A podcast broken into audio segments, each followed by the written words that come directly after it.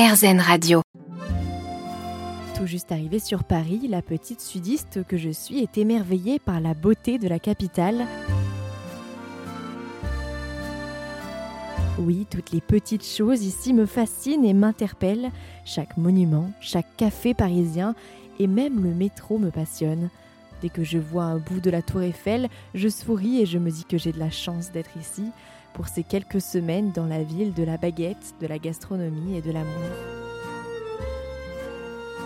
Mon café en main, je parcours donc la capitale pour y découvrir ces endroits incontournables, mais parfois aussi un peu secrets.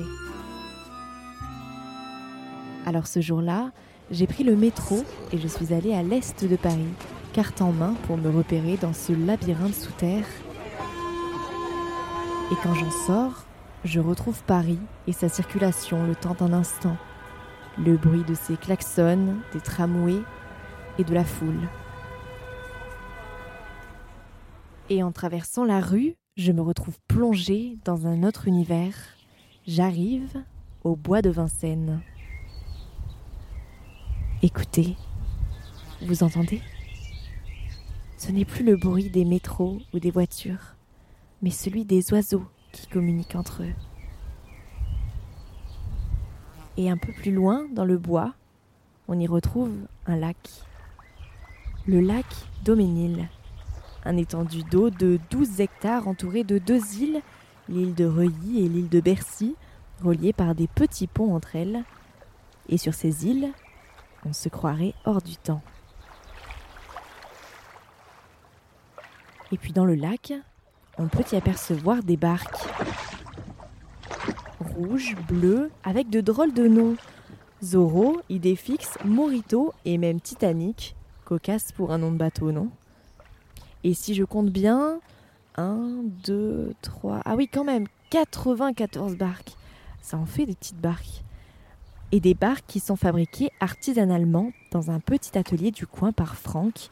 Il est le responsable de la location des barques depuis 30 ans. Bonjour, je suis Franck Eskenazi et je suis le responsable de la location de barques au lac Doménil. On fabrique et on entretient notre matériel et on a un atelier à 4 km de l'embarcadère qui nous permet de faire tout ça.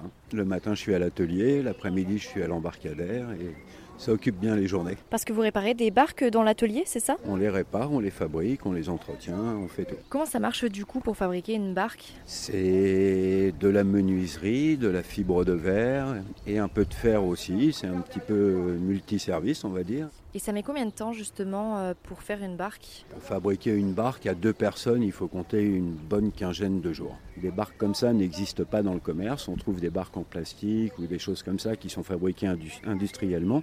Nous, on fait de l'artisanal et du coup, c'est un peu plus long forcément, mais c'est un résultat tellement meilleur qu'on reste dessus. Une volonté aussi de garder la même couleur, le bleu, le rouge Exactement, de, garder la, même couleur, de garder le même modèle qui est très joli et en plus qui est très efficace, il est filant, c'est un modèle très agréable. Il y a des noms aussi sur les, le dos des bateaux? Beaucoup de locations ont choisi de mettre des numéros, nous on a préféré mettre des prénoms ce qui fait souvent euh, des situations particulières où la personne monte et descend ou descend de la barque et s'aperçoit qu'en fait c'était son prénom, c'était le bateau personnalisé. Ça arrive assez souvent où des fois on nous demande de bloquer un bateau euh, en fonction de son prénom pour, euh, pour la Saint-Valentin ou pour un anniversaire ou des choses comme ça. C'est important pour un bateau d'avoir un nom, c'est symbolique non? Alors c'est symbolique, on ne change jamais le nom d'un bateau. On reste toujours sur les, prénoms qu'on a choisis au départ ou sur le nom qui a été choisi au départ, mais on ne le change pas. Pourquoi justement il y a des croyances euh, Ça porterait malheur, donc on ne va pas s'y risquer. On n'a que du bonheur ici et on tient à ce que ça reste comme ça. Et que du bonheur, c'est ça qu'on aime chez Erzen.